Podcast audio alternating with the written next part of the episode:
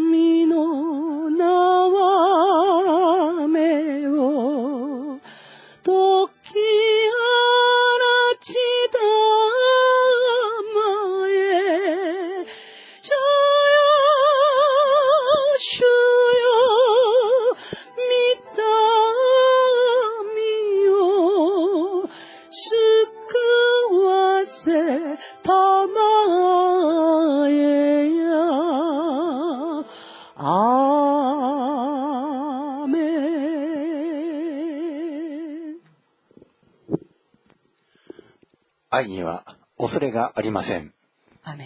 全き愛は恐れを締め出します。なぜなら恐れには刑罰が伴っているからです。恐れる者の愛は全きものとなっていないのです。私たちは愛しています。神がまず私たちを愛してくださったからです。アーメン。ご起立ください。賛美の179番をもって主を褒めたたえます。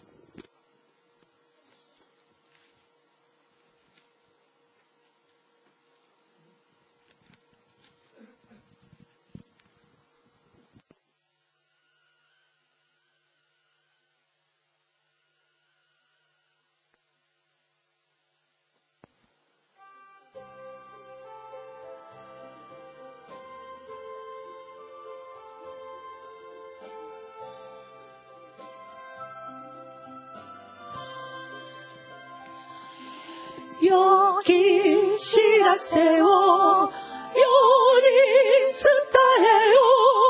うんちひしがれ。悩む者に主を知れ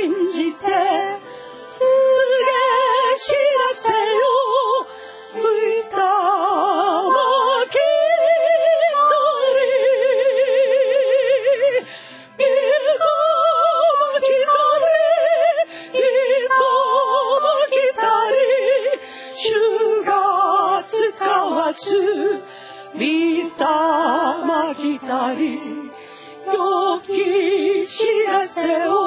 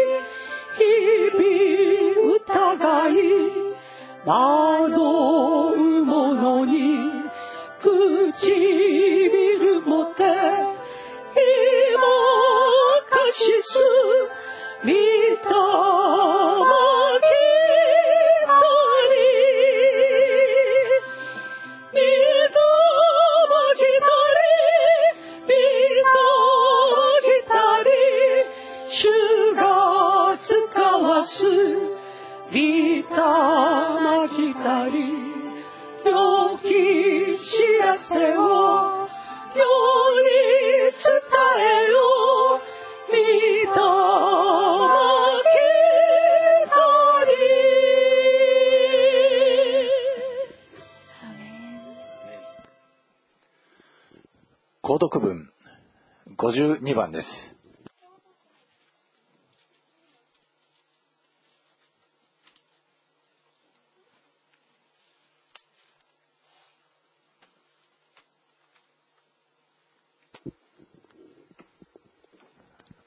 購読文52番。第一ヨハネ4章。愛する者たち互いに愛し合いましょう。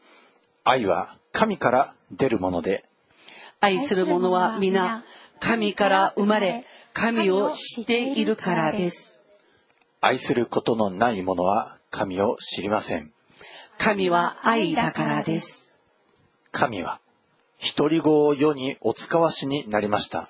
その方によって私たちが生きるようになるためです。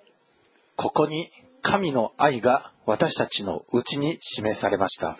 私たちが神を愛したのではなく、神が私たちを愛して、私たちの罪を償う生贄として、御子をお使わしになりました。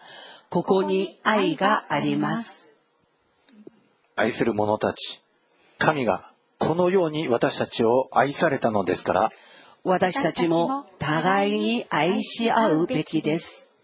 未だかつて神を見た者はいません。私たちが互いに愛し合うならば、神は私たちのうちにとどまってくださり、神の愛が私たちのうちで全うされているのです。アーメン使徒信条を告白します。使徒信条。我は天地の作り主、全能の父なる神を信ず。我はその一人子、我らの主、イエス・キリストを信ず。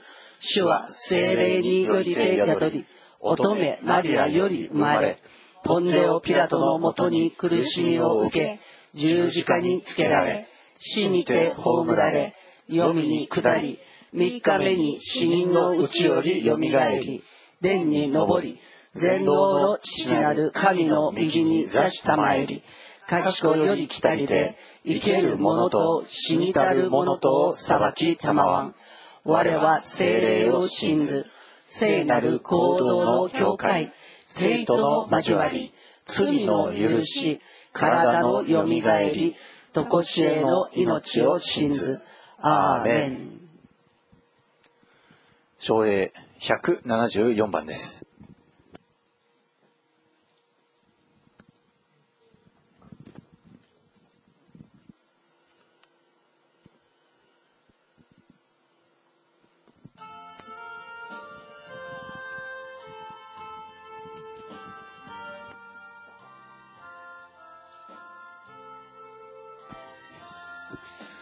神の息を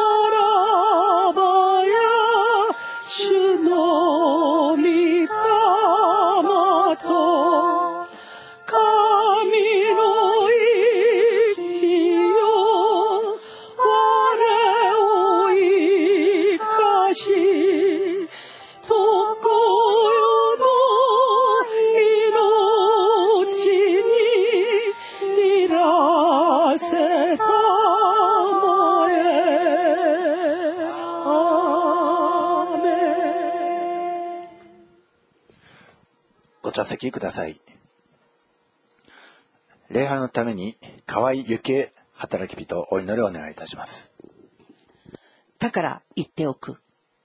自分の命のことで何を食べようか、何を飲もうかと、また自分の体のことで何を着ようかと思い悩むな。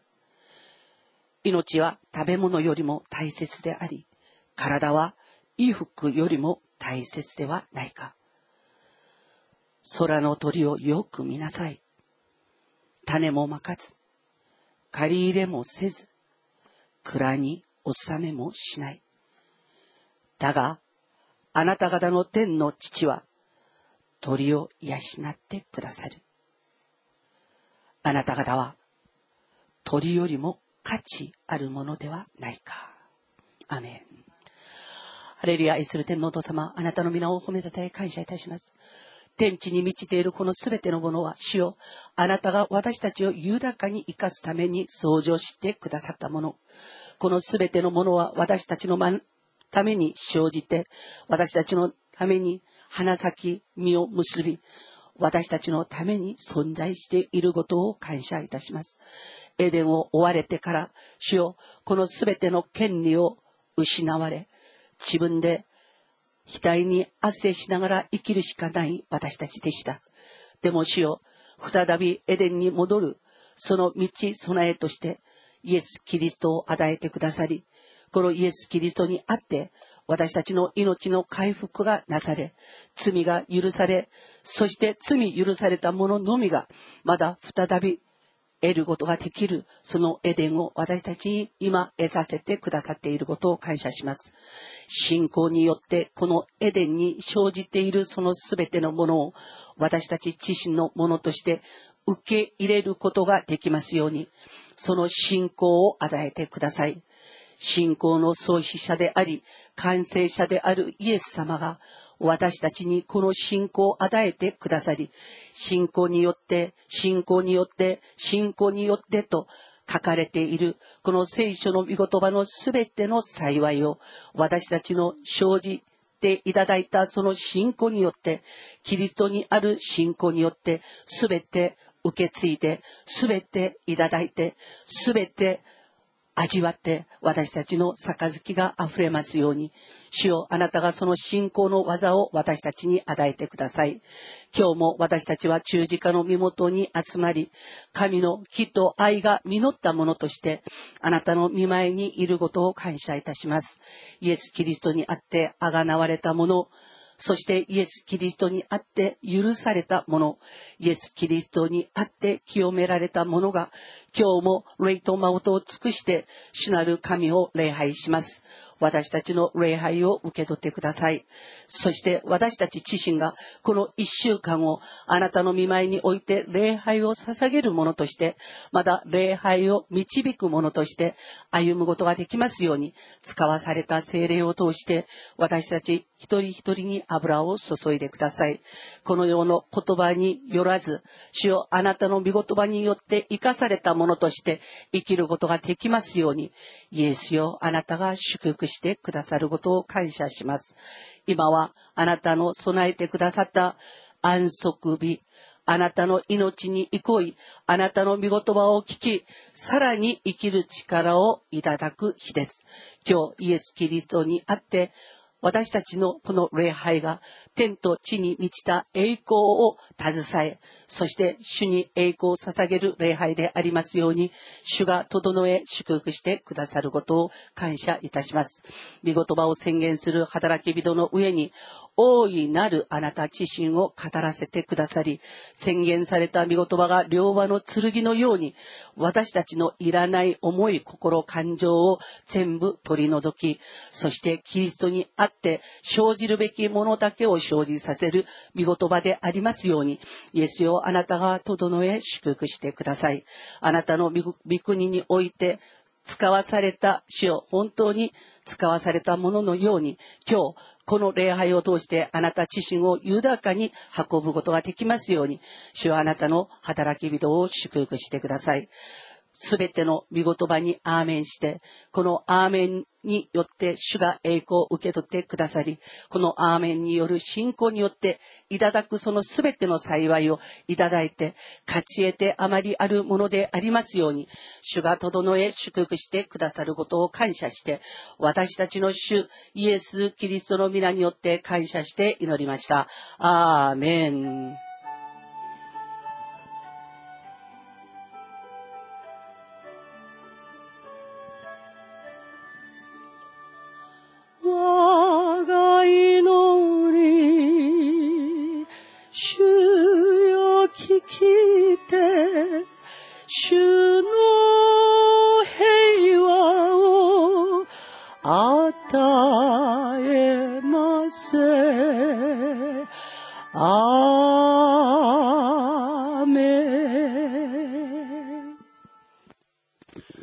賛美の405番です。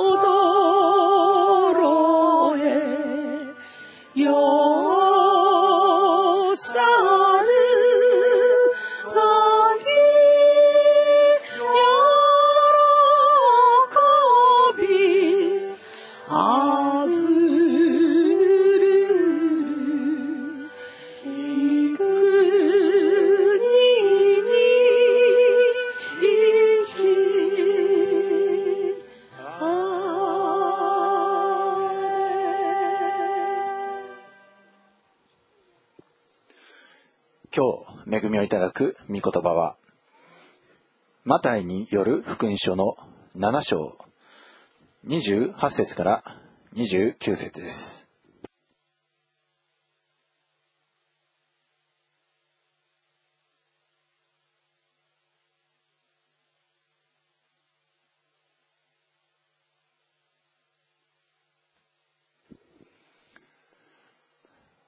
マタイによる福音書の7章28節から29節イエスがこれらの言葉を語り終えられると、群衆はその教えに驚いた。というのは、イエスが立法学者たちのようにではなく、権威ある者のように教えられたからである。アーメン。お祈りいたします。愛する主イエス様、今日もあなたの命を私たちに注いでください。あなたそのものであられる御言葉、御言葉であられるイエス様、あなたが今日この場所に満ち、我らの心に満ち、この耳を通して、またこの語るしもべの唇を通して、あなたが一人一人のうちに宿ってくださいますように。どうかこれからの時をイエス様あなたが支配してください。すべてのことをあなたの御手にお委ねして、私たちの愛する主イエス・キリストのお名前によって祝福してお祈りをいたします。アーメン。イエス様のお言葉には権威がありました。で、ここでは、ね、イエス様は立法学者たちのようではなく、権威あるもののように教えられた、えー、書いてあります。えー、立法学者は、ね、立法をよく学び、まあ、立法に精通しております。ね、よくテピリンされた人です。ねえー、本当に、えーまあ、天性では、えー、特に最近テピリン、信玄を、え、暗記している、え、生徒が非常に多く出てきました。もうそれはとても喜ばしいことです。でもですね、御言葉、立法をただ単に蓄えているだけでは、イエス様ほどの権威はないんです。えー、立法学者には権威がありませんでした。でも、イエス様には権威がありました。御言葉を知っている人が、ね、御言葉を、伝えても、なぜか、え、言うことを相手が聞いてくれない、相手が聞かないということがあります。権威がないんですね。人は権威によって動くものではあるんですけども、でも何より人は愛によって動くものです。この権威というものに対して今日ちょっと詳しく見ていきたいと思うんですけれど、権威というのはどのようにして生じるものかと言ったら、守り行ったことによって権威は生じます。例えばの話、トルボが人に対してトルボするなって言ったら権威ないですね。どういうことかって。守り行った人が話すときに、話した言葉には力が生じてくるということなんですね。だから、皆さんがこの社会生活をするにあたって、こう人間との関わりによって、皆さん自身が何らかの形でリードをしたい。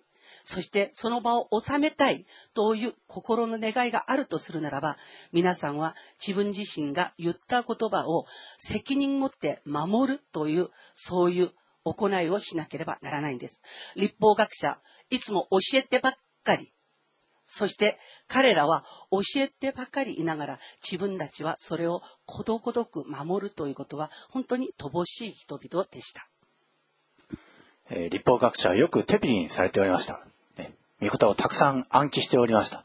ね、イエス様から、ね、立法の中で最も大事なのは一体どこか、ね、質問されたら、もうすぐに新明記の6章、えー、ね、心を尽くし、思いを尽くし、力を尽くして、知性を尽くしてあなたの神である主を愛しなさい。ね、すぐに答えられたんですけども、でも権威がない。えー、確かにですね、テピリン、えー、最近よくテピリンの効能について、ね、頭が良くなる。ハーバード大が卒業できるようになる。また、えー、まあ、非常に祝福される。ものにおいても、ことにおいても、えー、金銀においても、ね、人においても祝福されることは、え、最近よく学んではいるんですけども、え、しかしですね、立法学者、ね、皆さんどういうイメージあるでしょうか？この新約聖書から見る立法学者、なんかあまりいいイメージないんじゃないでしょうか。何か、ね、イエス様に、逆らったり、何か議論を仕掛けたり、えー、あるいは、えー、何か、えー、イエス様に逆らうかのような、荒探しをするかのような、え、そういうイメージは強いんですけれども、いかに、ね、テピリンされていたとしても、イエス様抜きで、えー、テピリンされるとするならば、もうただ単にね、人の荒さ探しをしたり、人を注意したり、ね、人を、えー、そういうふうに見てしまう、ね、そういう感じになってしまいます。立法学者とイエス様がぶつかり合うと必ず起きることが一つあったんですけど、何かって言ったら、彼らは質問攻めだったんです。イエス様に対して。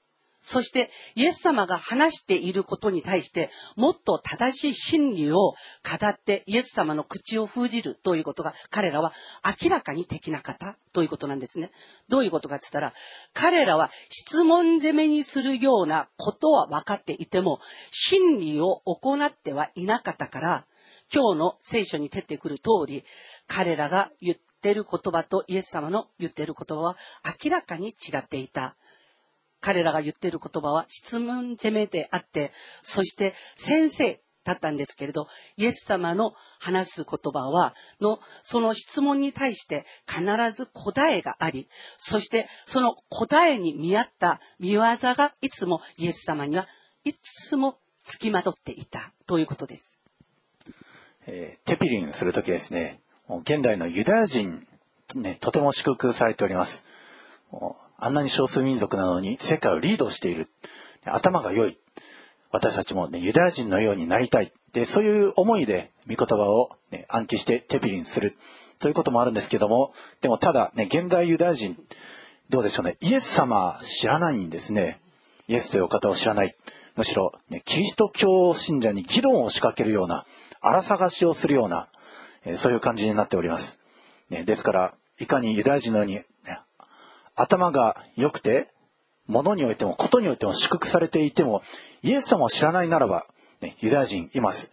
あの、世界中から何か叩かれてるかのような、ね、むしろ人々に嫌われてるかのような、ね、頭が良くても、ね、人に嫌われる人っています。ね、学校においても、会社においてもいます。そういうことにならないために、私たちまず、ね、御言葉教育は大事ですけれども、何よりイエス様を知る必要があります。イエス様の愛を知る必要があります。イエス様を体験する必要があります。ユダヤ人がこの世界において優秀な民族、そして世界の人類に対してすごく貢献をしていながら、なんでこれだけ歴史上の中で憎まれてきたか。それは理由は一つしかないですね。彼らは独り占め性質があるんです。神を独り占めにしようとする性質。こんな良い神様を人に伝えて、彼らが信じて祝福されてたまるもんかという、こういう性質が彼らにはあるから、ユダヤ人はユダヤ教という自分たちのこの旧約聖書を人に教えて伝道しようとすることは一切しません。だから、ユダヤ教徒は転道しない。転道しないから、ユダヤ教徒が今まで守ってきたこと、それを人々は知らない。転道しないから、彼らが今、神様がから祝福を受けている、その奥義が人々に伝わっていないから、ただ寝と、妬まれているだけ。で、転道しないってなんで？愛がないからですよ。良いものを分かち合い絶対したくない。絶対に良いものを教えたくない。ね。そういうことなんですね。それで、彼らは、伝道しなかったこと、愛しなかったこと、それによって世界中から憎まれる民族になってしまったということです。えー、確かに私たちはですね、子供たちの頭が良くなってほしい。ね、子供たちが、えー、あらゆる面で祝福されてほしい。まあ、そういうふうには願うんですけども、えー、でもですね、もし、自分の子供たちが、ね、現代のユダヤ人たちのように、まあ、頭がいい、確かに頭脳明晰、祝福されているものにおいても、ことにおいても、でも、イエス様に逆らう方面で頭脳明晰になってしまう。ね、これ、えー、恐ろしいことですね。あの、ダビデの子、アブシャロム、えー、彼、結局父親に逆らうようになってしまいました。えー、親の愛、ね、それをしっかりと注いでいなかった。親、ね、子供と愛において関わりを持っていなかった。するならば、ね、アブシャロムは非常に頭脳明晰で美しくて、えー、物においても、ね、言葉においても、外見においても祝福されてるけれども、それを親に逆らう方面にで利用してしまった。ね、子供をテピリン教育しても、頭脳面積が、ね、親に対して逆らう方面で頭脳面積になってしまうとしたら、これは呪いです。この人類で最もあの呪われたその法則を編み出した人、マルクス・レーニン牧師の子供なんですよ。イエス様を知らずに聖書だけを分かった。イエス様は知ろうともせず、神を知ろうともせず、聖書の見言葉は教育されてきたんですね。それで彼は聖書から良いどころを、良いところ、それをもう本当に抜き出して抜き出して、そして彼が編み出したのが平等主義ということなんですね。結局、彼が編み出したその思想というのは良かったかもしれない。その中で彼がいち早く取り除いたのが神様なんです。ね。共産主義は神はいないって言うでしょで、共産主義がこの人類にはびこってから、ね、長い間、彼らが栄えた時というのは一番最初だけです。息盛んで、集まれみんなで平等だぞって言った時だけ盛んなんですね。共産主義のシステムがその国において、本当に活発にシステム化されるたびに、彼の中に何が起きたかって言ったら、平等は本当は良くないことだということが分かって、平等の反対が起きて、地位が高い者は宗教を肥やし、下の人たちはひたすら同じことをさせられる。ということ。それで結果的に今、世界においてあらゆるはびこっていたこの共産主義というのが全部撤廃されています。本当にほんの少しの国以外ですね。だから私たちは、ね、子供を教育する上で、確かにテフィリン、非常に有効ではあるんですけども、何よりまず愛、愛情を注ぐことですね。愛を知らなければ、ね、子供を教育できない。そして、ね、私たちが愛を知るためには、イエス様をまず知る必要があります。ですから、まず私たち自身が、イエス様をよく知り、イエス様のご性質を知るべきです。イエス様は愛なるお方。イエス様は許しがのお方。イエス様は、ね、イエス様を知れば知るほどに、またイエス様と交われば交わるほどに、私たちは愛を醸していきます。ですから、子供たちに、ね、まずイエス様との関わり方を教えるんです。イエス様の呼び方、ね、イエス様を、ね、イエス様助けてください。イエス様来てください。イエス様を呼べば、ね、イエス様は生きておられるお方ですから、必ず答えがあります。で、そうしてイエス様とのコミュニケーションが生まれて、そしてイエス様とね、交われば交わるほどにイエス様のご性質である愛を示していくようになる。そして、愛が、ね、あるならば、人の心はどんどんどんどん柔らかくされていきます。ね、あの、イエス様に対する愛、また、イエス様の許し、これがどんどんどんどん私たちの地に体得されていくならば、えこれが本当に祝福になっていきます。立法学者のように子供を教えてはいけない。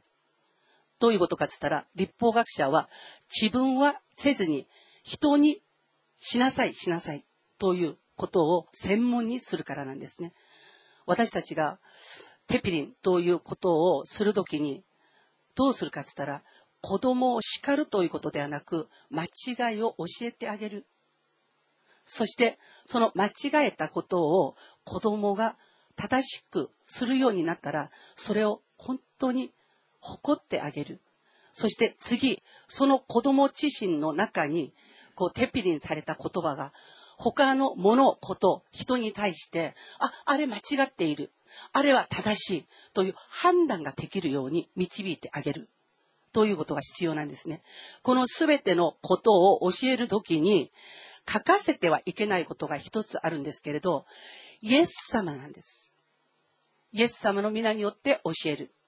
そして、イエス様の皆によって、ね、また、そのやったことを、本当に褒めてあげる。イエス様の皆によって一緒にイエス様に感謝する。この三つをもう限りなく繰り返すことによってどうなるかって言ったら、子供の記憶の中に教えられた、注意していただいたという記憶はあっても、叱られた、なじられたという記憶はないんです。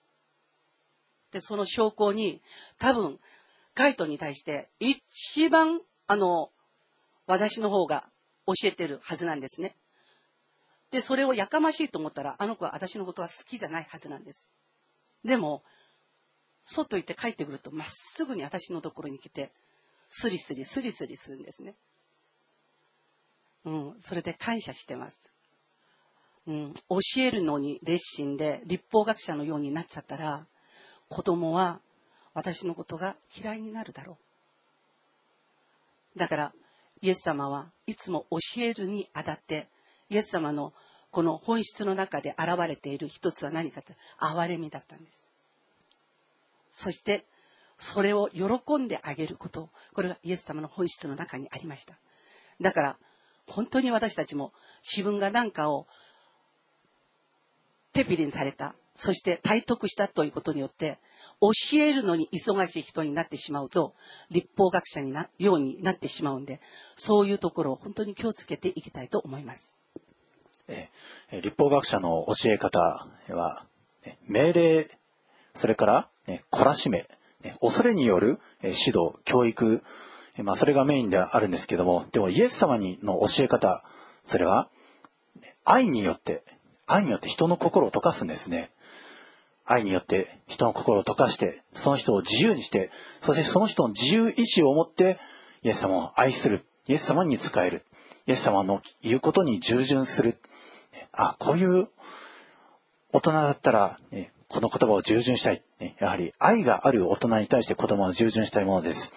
でそれで、ね、確かに、あの、テピリン、あの、この立法学者のやり方、命令と懲らしめ、教え、それから恐れ。確かにですね、あの、世の中における成功方法を体得させるために、また、御言葉をしっかりと、ね、その心の内に刻みつける上では、確かにそういった、ね、教育方法もある程度は有意義ではあるんですけども、でも、それだけにしてしまうと立法学者が育ってしまうんです。ね、恐れと、また懲らしめ、それから命令、これだけの教えで愛がないと、立法学者が出来上がってしまいます。でもそれに対して、それにイエス様の愛を混ぜ込むことによって、ね、あのユダヤ人ではなくキリスト者が生まれるんですね。キリスト者。クリシャン、それは、御言葉を、ね、体得すると同時に、イエス様が組み込まれている人ですね。イエス様に支配されている人。えー、ですから、私たちが本当に御言葉を教育する上で、確かに、ね、教え、戒め、責めること、それもある意味は有ある程度は有意義です。でも、そればかりであっては、子供の心はしなえてしまう。そこで愛が必要です。ね、愛による、その戒め、それは、本当に子供を有意義に育て上げてくださいます。ですから最も大切なことは、イエス様の愛、それを知ること。神は愛です。ね、書いてありますね。そして、神を知らない人は、ね、愛を知らない人です。い、いかにですね、あの、愛がない人が、ね、予言をするね、威厳を語る。愛がない人が印奇跡を行う。ね、悪霊を追い出す。そういうことをしても、でも愛がないならただのやかましいドラ、うるさいシンバルと同じです。愛がない人が御言葉いくら、ね、説教しても、ね、世の中にあらゆる奥義に通じる知識をひけらかしても、愛がないなら、ね、ただの壊れたラッパに過ぎないんですね。やかましいんです。この愛がない、この予言、愛がないおすすめの言葉というのがどれだけ人に対してこの毒を及ぼすか。これを私たちは知るべきなんですね。愛がない人が予言したり、人を助言すると、どういうことをするかって言ったら、こういうにしたらあなたは必ず良くないことが起きるよしか言わない。今あなたがやってることは呪いを招くことだよしか言わない。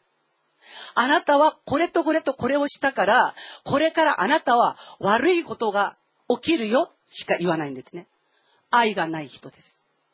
でも、神様のこの全ての御言葉というのは、どんなにその人が今呪いに満ちた、ね、ことを知っているとしても、必ず救いという余地を残していて、この救いの方向へと人をこう、向かわそうとする。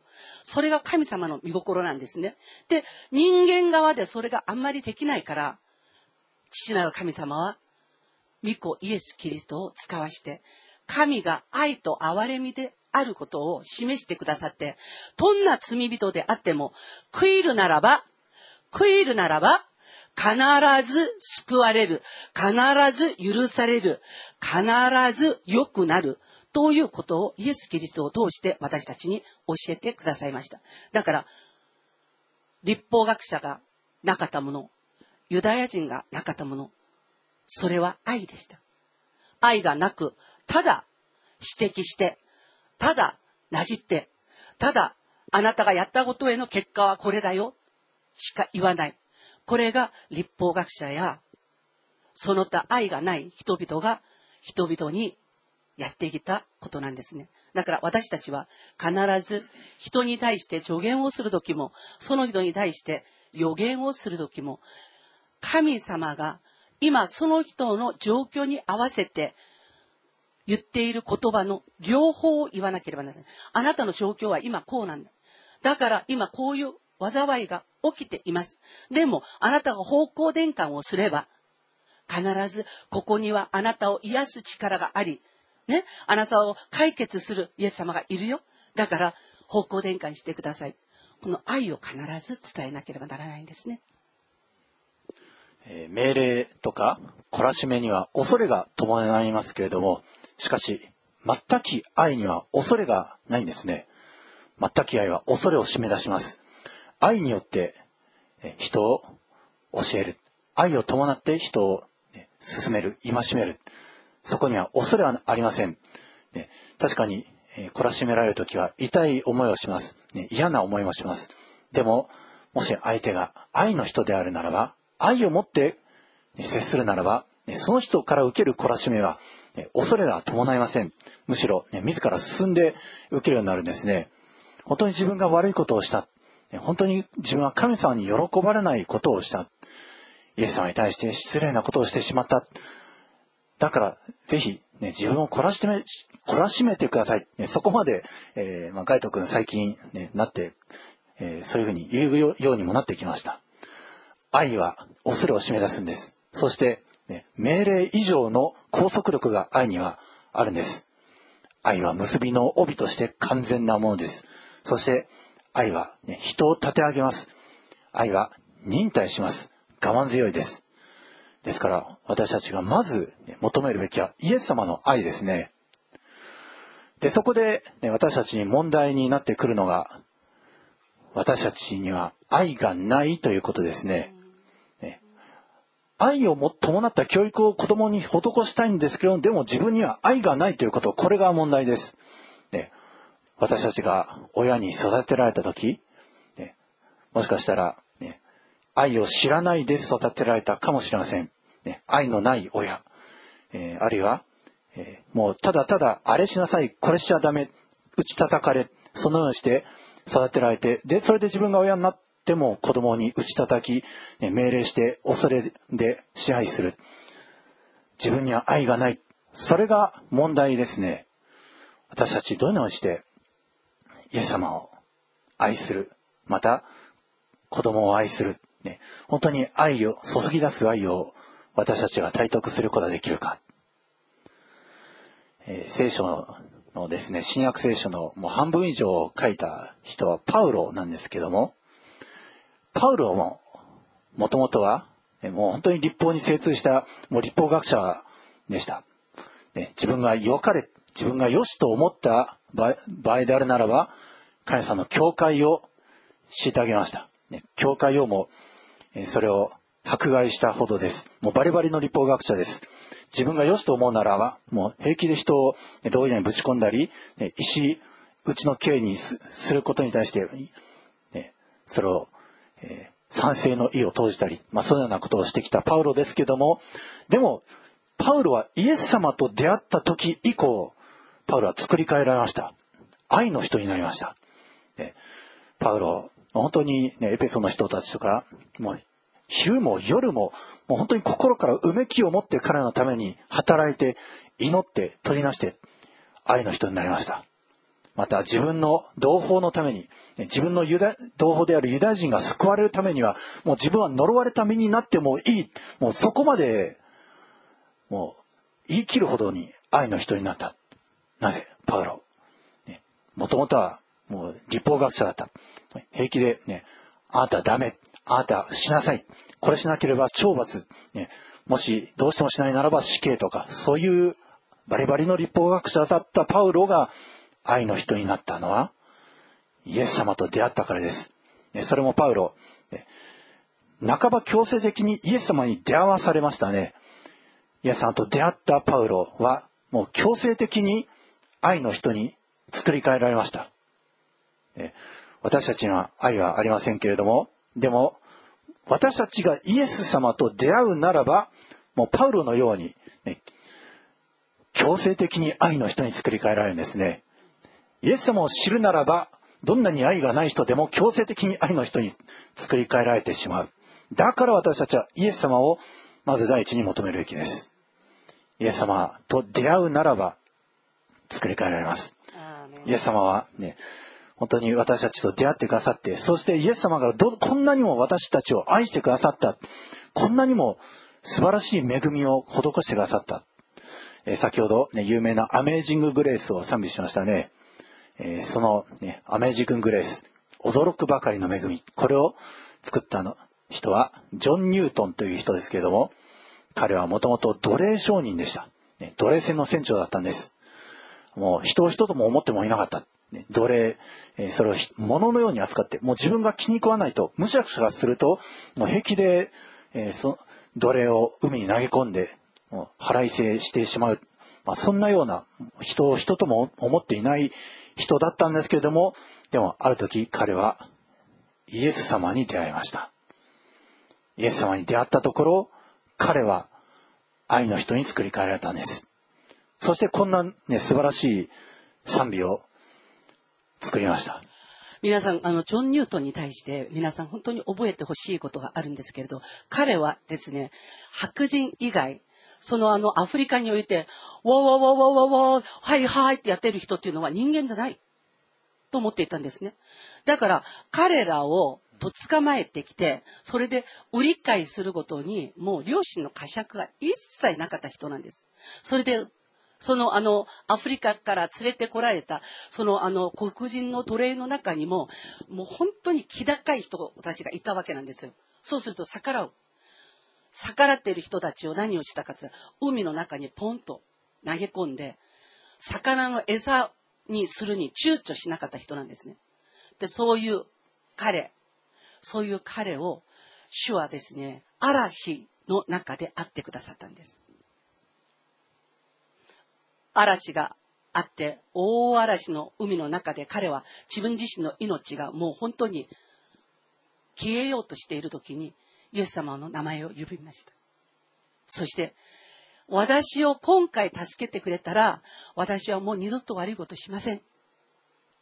これからは人間らしく、本当にクリスチャンらしく生きていきます。で、祈ったところ、本当に大嵐が止んだんですね。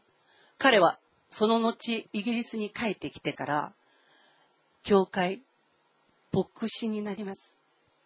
そして、彼の、その命に対する、この幅広い、そのメッセージ、それに対して、多くのイギリスの貴族のこの若い人たちが心を打たれて、何があったかって言ったら、皆さん、奴隷解放っていう言葉分かってるよね。これの一番最初の基礎を作った人がこの人です。イギリスにおいて彼のこの奴隷に対してこれ人間がやってはいけない神様のこの見心に反することだということを彼はずっと説いていた時に多くの白人たちは自分たちの本当にいいようにね賃金を払わずに一回買ったらずーっと続けて使うことができるこの奴隷を自分たちのこの生活の中からこう手放すということができなかったんです。自分の生活が豊かだから。そういう中において、このジョン・ニュートンはずっとずっとずっとメッセージをするわけなんですよ。人が人を奴隷として、そういうことはしていけない。これは神の見心ではないということ。彼はずっとそのメッセージを知っていく上で、そのメッセージに打たれた若い、この貴族、政治をする人たちが起こされて、その人たちの力は一番低かったんですね。だって、もう、それに登頂してくれる人がいないんだから。っていうことだったんだけど、神が、仰せられたことを、ジョン・ニュートンが言い、それを、ある人が聞いて、その志が与えられて、それを貫き始めたら、誰が勝った？主が勝ったんですよ。人の欲は、ね、結局知りちょかれた形で、彼はイギリスの政治、それを後に、あの、その中から、ジョン・ニュートンのそのメッセージの中から生まれた政治家が、イギリスのその政治を全部司る一番トップになる。そして、その名残というのがアメリカにまで及び、ね、いろんなところに及び、奴隷解放というところに至ったという経緯があるんですね。私が言いたいのは一つなんですね。みんながしないんだから私一人でやって何になる？いいえ、この私一人を主は種として、そして30倍、60倍、100倍、ね、千の千倍、万の万倍、人の中のね、あの、世論として起こしてくださる。これを主が知ってくださることなんですね。だから、私しかいないということに失望することはないということです。私たちがイエス様に出会うならば、ね、パウロのように愛の人に作り変えられます。結局ね、すべての解決手段はイエス様に求めることなんですね。人格あるイエス様、ね、人となられたイエス様、ね、コミュニケーションできるイエス様、ね、呼べば答えてくださるイエス様です。イエス様は、ね、どこにでも、皆さんの、イエス様っていう、その呼び声にイエス様は聞いてくださる主です。イエス様は生きておられます。このイエス様に呼び求めること、するならば、イエス様は皆さんに答えてくださいます。そして皆さんにイエス様のご性質である愛を皆さんのうちに注いでくださいます。皆さんが、もしイエス様を呼び求めて、歩き回るならば、イエス様は皆さんに答えてくださいます。一心にイエス様を尋ね求めるならば、イエス様はおっしゃいます。私はあなた方に見つけられる。もし心を尽くして呼び求めて、探し回って、ね、叩き続けるならば、イエス様が皆さんに対して開かれます。皆さんに見つけられます。皆さんと出会ってくださいます。え立法学者、ね、確かに正しさはあったかもしれません。ね、御言葉を守り行う。それによって頭が良かった、ね、祝福があったかもしれないんですけども、でも、愛や情けはなかった。イエス様を知らなかったからです。でも、イエス様を知る立法学者は、もうこれ以上強い人はおりません。イエス様は私たちのために命を投げ出してくださった。それによって私たちはイエス様の愛を知りました。私たちが良き指導者、良き親になるためには、まず愛を身に帯びることです。えー、ローマローマ人への手紙の5章を開きたいんですけども、ローマ書の5章、7節と8節です。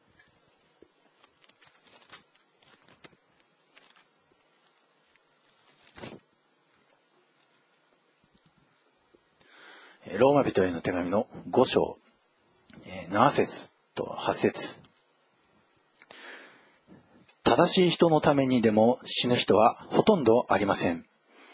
情け深い人のためには進んで死ぬ人があるいはいるでしょう。しかし、私たちがまだ罪人であった時、キリストが私たちのために死んでくださったことにより、神は私たちに対するご自身の愛を明らかにしておられます。アメン。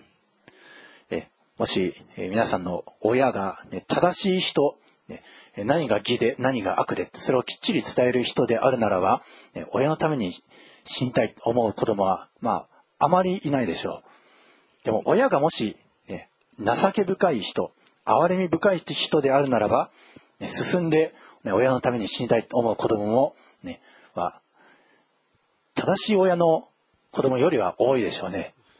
でも、イエス様はですね、皆さんがまだ反逆者であった時、皆さんがまだ罪人であった時に進んで、イエス様は死んでくださいました。命を投げ出してくださいました。なぜ？皆さんを救うためです。皆さんが犯した罪には刑罰が伴いますけれども、でも、その刑罰を身代わりになって引き受けてくださって、そして、皆さんの身代わりになって死んでくださった。それゆえにキリストの愛が私たち人類全体に対して示されたんです。このイエス様を信じる信仰によって私たちはあらゆる罪の刑罰を免れるんです。イエス様を信じることによってあらゆる罪が許される。ね、天国に行くことができるその切符が与えられる。イエス様を信じることによって。なぜ人にそういうそこまで都合がいいような救いの道を開いてくださったか。愛の家です。イエス様は愛なるお方。神は愛です。ですから、このイエス様と交わるとき、私たちもこのキリストの愛を帯びて、それを示すようになってくるんです。私たちが、ね、子供を教育するにおいて、あるいは、ね、会社とかで部下を教育するにおいて、ただの命令、ただ、ね、これしなさい、これしてはいけない。あるいは懲罰を下す。ね、それだけで、まあ確かに人は、えー、動くことはあるでしょう。けれども、心から、ね、動くことをしないんですね。この親のため、あるいは家族のため、あるいは会社のために進んで、ね、あ、ここがちょっと足りない。だからこれを補充しておこうとか、ね、そういうふうに心の底から、えー、進んで自由、自由な心を持って、え、会社に使える、あるいは親に使える。ね、そういうこと、愛がなければ、そういうことをしづらいんですね。やろうという気が起きない。けれども、愛を持った親、あるいは、ね、社長であるならば、部下は、子供は、もう進んで親の喜びになりたい。会社のためにこれこれ貢献したい。こういうふうに動こう。そういう気が起こります。愛は人を立て上げます。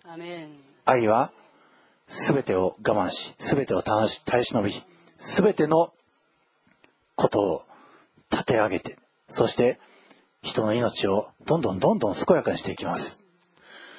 えー、テビリン教育、本当に大事です。ね、御言葉によって時には、ね、教え、戒めること、時には、ねえー、まあ、信玄の方では、子供を懲らしめるということ、これもまた進められております。それは有益です。けれども、ただ懲らしめだけ、ただ命令だけ、それでは立法学者が育ってしまいます。でも、愛によって育て上げるならば、本当に神の子供が育っていきます。どうか皆さんはね、神様の御言葉、これ尊いものです。これにしっかりテピにされると同時に、またイエス様の愛を皆さん自身が体得しましょう。イエス様の愛に浸されて、満たされて、そして子供たち、あるいは会社、あるいは皆さんの人生を本当に有意義に過ごしていくことができます。どうかそのように、イエス様の愛に浸されて、満たされて、幸いな歩みをしていく皆さんでありますように、イエス様のお名前によって祝福いたします。アーメン。ではこれから皆さん一人一人がイエス様の前に出ましょう。イエス様を求めましょう。愛をください。愛に満たしてください。愛を分かるようにしてください。本当にパウロのように、ね、単なる立法学者から愛の人へと作り変えてください。今それぞれ求める時をお持ちしたいと思います。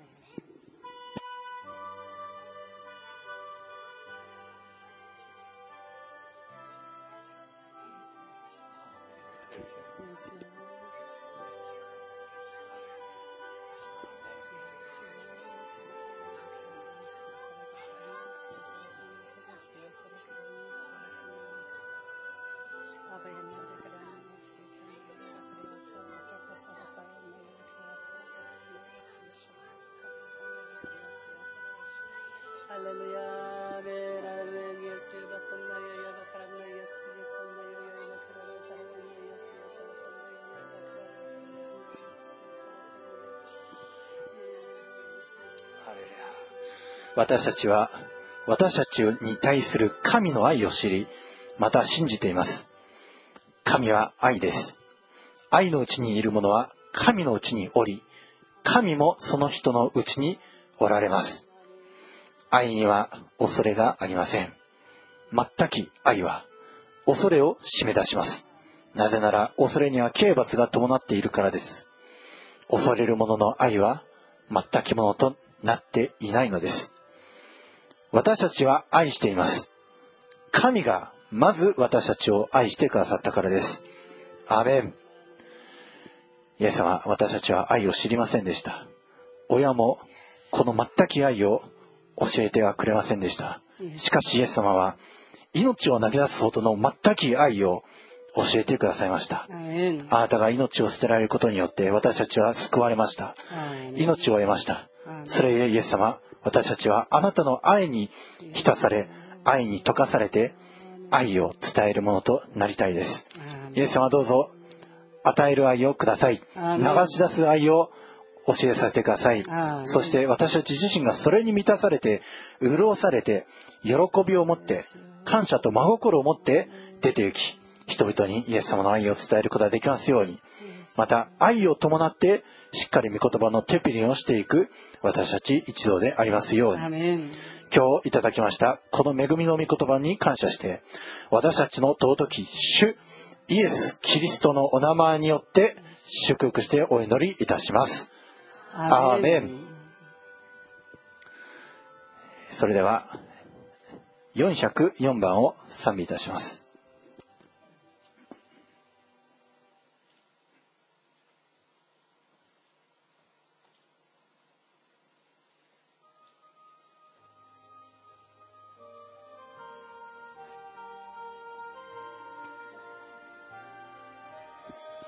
絶えなる神の愛言葉に尽くせず高き星を越えて低き心地へと祈りを使わし生贄とし罪あ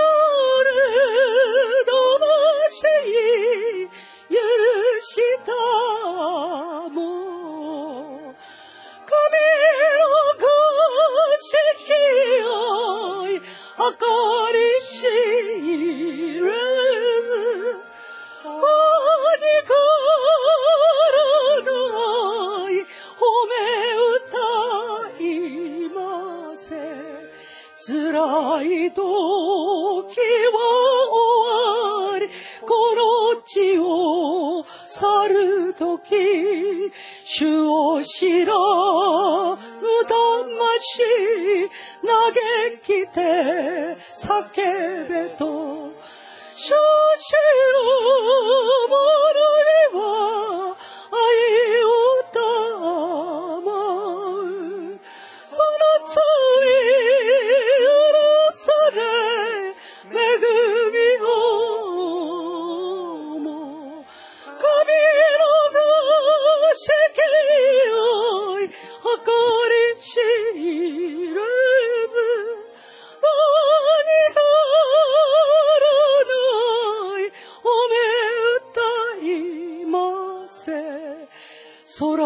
白き髪と海を澄みとせど尽きせぬ神の愛すべては書き得ずくすしき主のに隠すべなくみそろを重ねて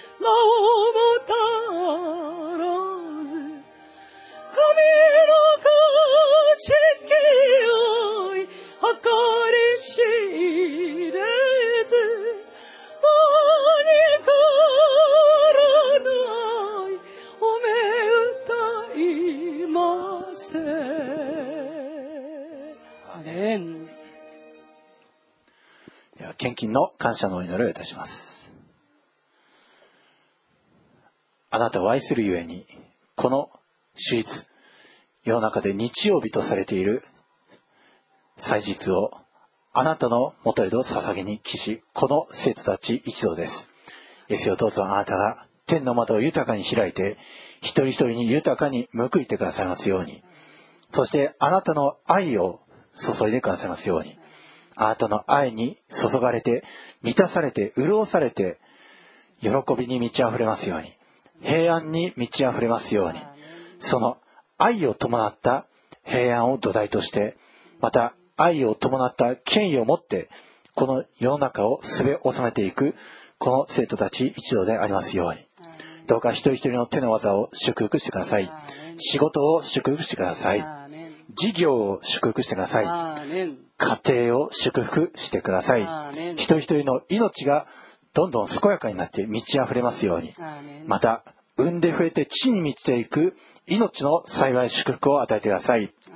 どうか若者たちにふさわしい伴侶を与えて、イエス様を中心とした幸いな家庭を築き上げて、命をどんどん増やしていくことができますように。また、しっかりとイエス様を伝えて、霊的な息子、娘たちを増え広がらせていくことができますように。そしてこの暗闇に満ちた世の中にイエス様の光を届けていくこの生徒たち一人一人一度でありますようにどうかそのために天の窓を開いて祝福を注いでください。今日いただきましたこの恵みとまた生徒たちが捧げられた一つ一つのこの捧げ物に感謝して私たちの尊き主愛なる主イエス・キリストのお名前によって祝福してお祈りします。アーメン。それではご起立ください。主の祈りを賛美いたします。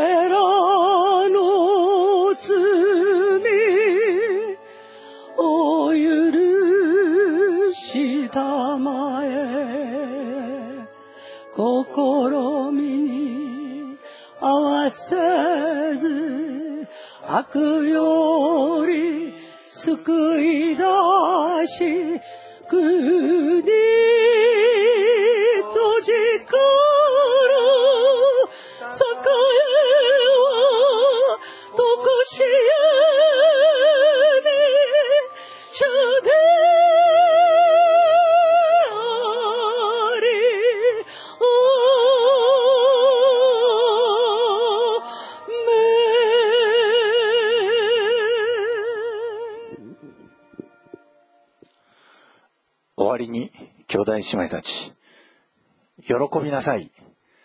完全なものになりなさい。慰めを受けなさい。一つ心になりなさい。平和を保ちなさい。そうすれば、愛と平和の神があなた方と共にいてくださいます。聖なる口づけを持って互いに挨拶を交わしなさい。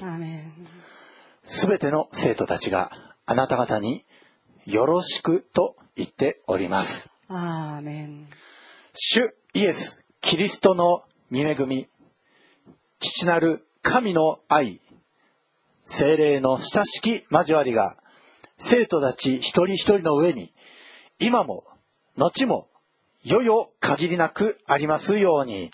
アーメン